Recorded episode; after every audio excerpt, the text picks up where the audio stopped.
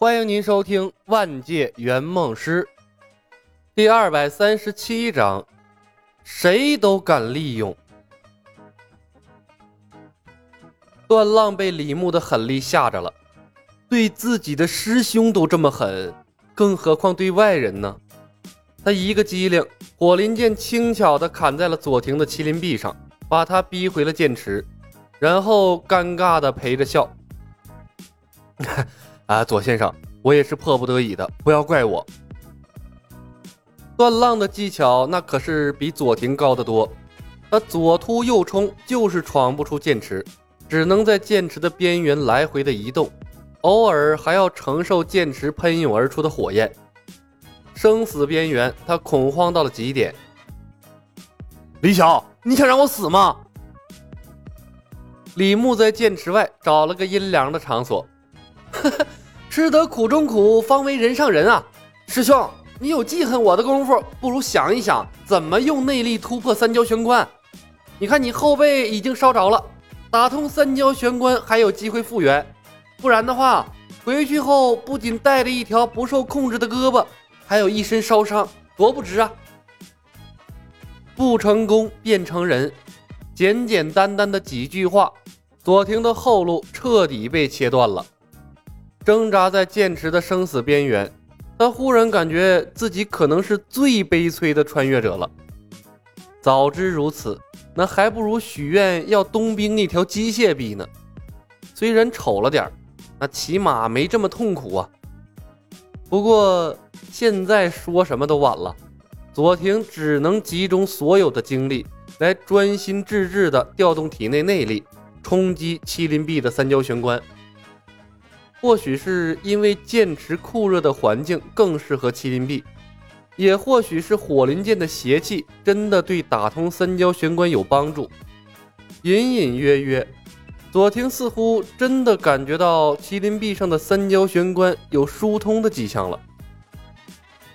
步惊云在专心养伤，偶尔看一眼剑池中心金黄色的绝世好剑，对左庭的凄惨熟视无睹。他认为所有的痛苦都有回报。如果把他放在左庭的位置，那根本就不用李牧逼着，便会主动投身剑池去融合麒麟臂。他在等，等左庭成功的那一刻，第一时间去夺取绝世好剑。聂风等人虽然心生不忍，但也没有干涉李牧的决定。那本就是天机门的私事，更何况。左庭麒麟臂发作、痛不欲生的情况，他们都看在眼里。李牧说的没错，忍得一时之苦，换来一世的平安喜乐，绝对值。至于拜见山庄的人，都已经沦为了看客。铸造了百年的绝世好剑，出世之日被搅和的乱七八糟，但他们却一点办法都没有。尤其是铸剑师钟梅。看着流光溢彩的绝世好剑，硬是没有人去取，给他气的是胡子眉毛乱颤。他感觉自己的铸剑术被侮辱了，哪怕是这一群人为了绝世好剑打得头破血流，他也认了。但是看看现在他们干的那叫什么事儿啊？守着绝世好剑，为一个无名之辈打通什么麒麟臂，这要传出去。他钟梅的面子往哪儿搁呀？左庭后背的衣服被剑池喷出的火焰烧毁了，丝丝缕缕的挂在身上，那后背的肌肤一片焦黑，散发着一股烤肉的香味儿。冯公子心生不忍，他凑近了李牧，低声问道：“师兄，我们这么做真的没事吗？他可是客户啊！”能帮助客户实现梦想，就是对他们最大的尊重。不然的话，死刑没有任何意义，仁慈才是害了他。李牧悠悠地说道。他从怀里掏出一枚血菩提，丢给了左庭。李牧有分寸，他也怕左庭撑不过去，在最后关头导致任务失败。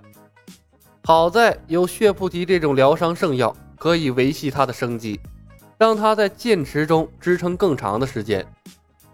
冯公子看着左庭，牢记师兄说的每一个知识点。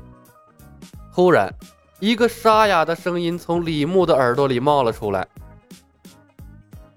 天机门的人，我是帝释天，我想和你们做笔交易。”李牧一惊，看向了冯公子，恰好冯公子也变了脸色，向他看了过来。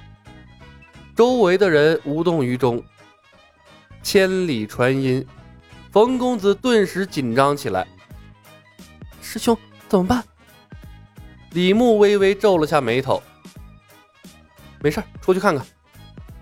他把无双剑拎在手里，对聂风和剑尘说道：“风兄，剑尘兄，我和师妹有事出去一趟，还劳烦你们帮我照看一下左师兄。如果他支撑不住，喂他吃一颗血菩提。”聂风不疑有他。没问题。出了剑池，一个人影三晃两晃，指引着李牧两人来到了僻静处。帝释天把自己藏在玄冰护甲里面，沙哑着嗓子：“小朋友，别紧张，把无双剑放下。我见识过你们的神通，即便你能靠近我的身边，无双剑也刺不破我身上的护甲。”一句话，李牧立刻猜到这帝释天。肯定在暗中观察了许多东西，这老不死的不知道暗中跳了多少舞了。他克制住了对帝释天刷屏蔽的冲动，笑着说道：“前辈一定是看到我在河边的留言了。那么前辈应该也知道，我们一直对帝释天前辈抱有敬仰的姿态，从未想过和前辈为敌呀。”帝释天冷哼一声：“，四处散播老夫的讯息。”派人调查天门的存在，也叫抱着敬仰的姿态。李牧不卑不亢，前辈神龙见首不见尾，那不过是寻找前辈的一种手段而已。帝释天看着李牧，沉吟了片刻。天机门真能知晓过去未来之事？确实如此，李牧笑道：“前辈得了凤血，长生九世。”其实，在前辈之前，江湖中还有一位得到了龙龟之血，叫做笑三笑，活了四千年之久。帝释天骤然一颤，此事当真？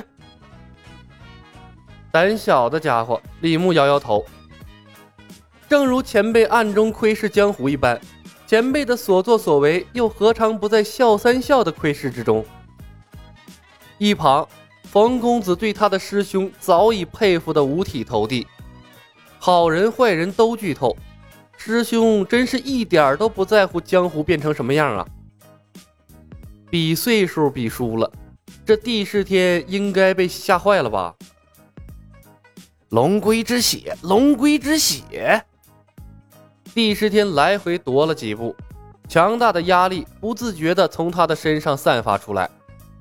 李牧和冯公子不由自主地后退了几步，冯公子下意识地抱住了李牧的胳膊，李牧轻轻在他的手上拍了拍，给予他鼓励。帝释天猛然停下了脚步，直视李牧：“我只问一句话，七武屠龙能否成功？”李牧没有正面回答他的问题，而是笑道：“前辈。”天机门最擅长逆天改命。帝释天听出了李牧的话外之音：“你我合作屠龙，你想要什么？”李牧伸出两根手指：“两份龙元，我和师妹各一份。”帝释天看着两人，爽朗一笑：“哈哈哈哈！一言为定，屠龙之日，我自会寻得你们，后会有期。”李牧喊住了帝释天：“前辈，且慢！”帝释天停下了脚步，问道：“还有何事？”李牧羞，李牧羞赧的一笑：“哈哈，前辈应该了解，我天机门大师兄新移植了麒麟臂，三焦玄关未通，不得已才来拜见山庄，借剑池之火助我师兄打通三焦玄关，却仍没有十足的把握。前辈功力通玄。”可否助我师兄一臂之力？帝释天不屑的一笑。哈哈哈区区三焦玄关有何难？老夫助你便是。说完他已如一阵风从李牧二人面前消失。冯公子瞪着大眼睛无声的冲李牧竖起了拇指。李牧微微一笑朝他做了个口型。准备回归。本集已经播讲完毕感谢您的收听。喜欢的朋友们点点关注，点点订阅呗，谢谢了。